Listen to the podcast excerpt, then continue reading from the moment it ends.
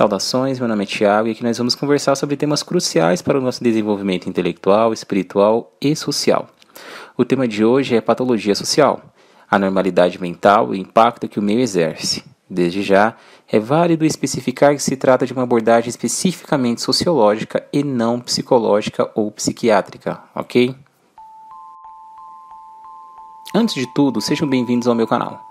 O assunto de hoje é de extrema relevância social e filosófica, afinal, como seres sociais, ao longo de nossa breve e curta existência nesse mundo, nos deparamos ou iremos nos deparar com casos de assassinato, suicídio, massacres, roubos, estupros ou variedades múltiplas de vilanias produzidas pelas ações humanas.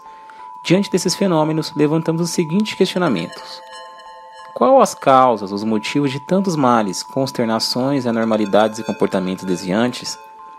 Aristóteles, em sua obra Política, argumentava que somos seres sociais. O filósofo inglês Thomas Hobbes dizia que a condição do homem em seu estado de natureza é guerra. Já o filósofo francês Jean-Jacques Rousseau afirmava que o homem nasce bom e é corrompido pelas intersecções sociais. Eu espero que você esteja confortável numa cadeira, numa cama ou em qualquer lugar onde consiga refletir com profundidade sobre o tema em questão. Tudo bem? Antes de tudo, fica um lembrete Lembre-se que a resposta que procuramos, ou a inferência de um dado argumento a um questionamento qualquer, sempre dependerá do tipo de filosofia ou ideologia utilizado no método da pesquisa. Tudo bem?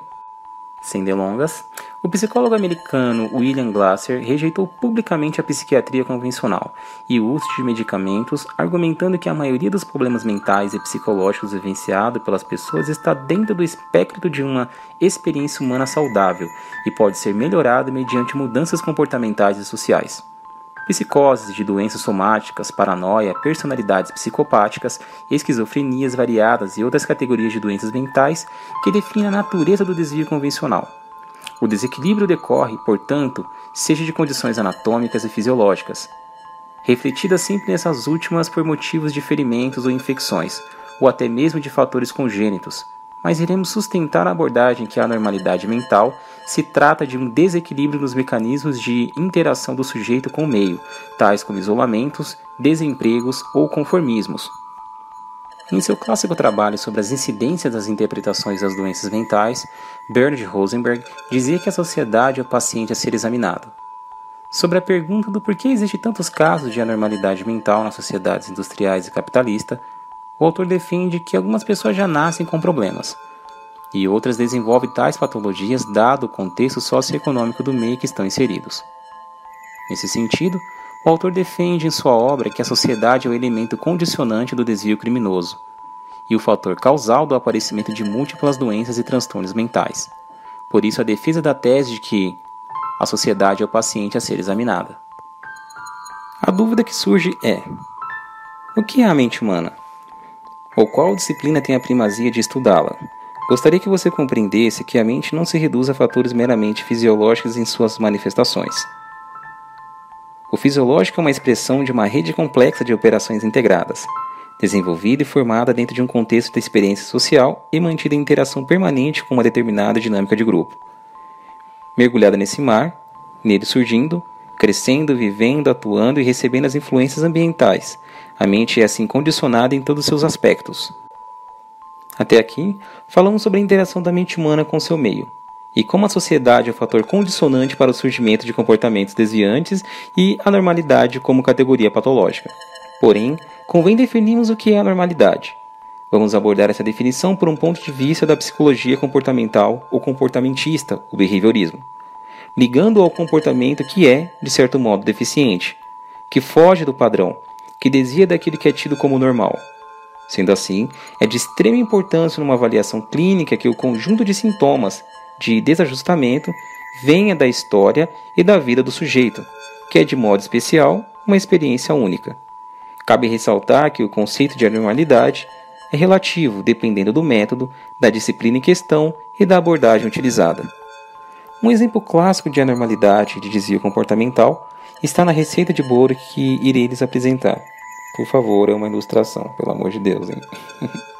Veremos a criação social de um assassino psicótico e esquizofrênico, e com delírio de grandeza. o caso em questão é ilustrado pelo ator Joaquin Phoenix no filme Coringa de 2019. No filme, vemos que as origens do comportamento desviante do personagem Coringa se dão por sentimentos de fracasso no trabalho, ou seja, razões econômicas, as ridicularizações infindáveis dos supostos amigos, criando sentimento de humilhação e impotência, forçando o personagem a ter delírios de grandeza ao se deparar com programas de televisão. Sem falarmos da criação disfuncional com a mãe, potencializando o surgimento da esquizofrenia, e o profundo sentimento de desamparo pela ausência do pai. Pronto, com todos esses fatores ambientais, criamos um assassino psicótico disfuncional.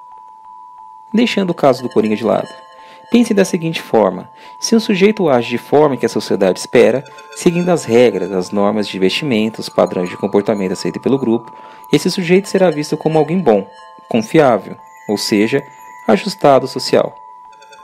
Num contexto oposto, imaginemos que esse mesmo sujeito se comporte com frases desconexas e ininteligíveis, não possuindo em seus passos movimentos motores uniformes, não segue os padrões estéticos aceitos pela maioria Logo, a sociedade compreende esses estereótipos como anormalidades, taxando o sujeito de louco. Diversos serial killers altamente funcionais utilizavam essa falha de julgamento social para cometer seus delitos. Ted Bundy usava seu charme e beleza. Johnny Gacy, o palhaço assassino, usava seu status social. H.H. Holmes usava seu status de médico, entre diversos outros psicopatas que compreenderam que a sociedade espera de nós determinados mandamentos de convívio social. Uma vez sabendo dessa falha de julgamento social e da opinião pública, eles manipulam essa falsa percepção coletiva e matam, roubam e estupram, vindo a se tornar casos estatísticos de agentes que promovem desordem social.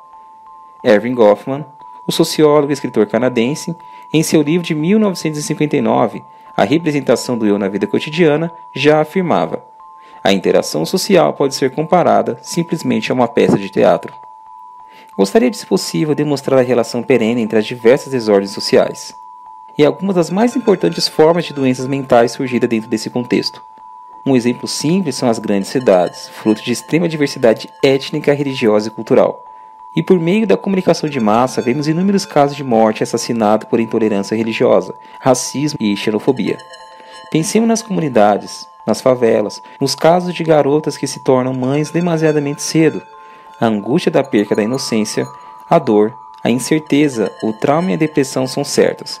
Os lares disfuncionais, os pais alcoólatras devido ao crescimento vertiginoso do desemprego e tantas outras causas socioeconômicas desempenham papéis preponderantes para o surgimento das patologias, psicoses, esquizofrenias, depressão, entre outras.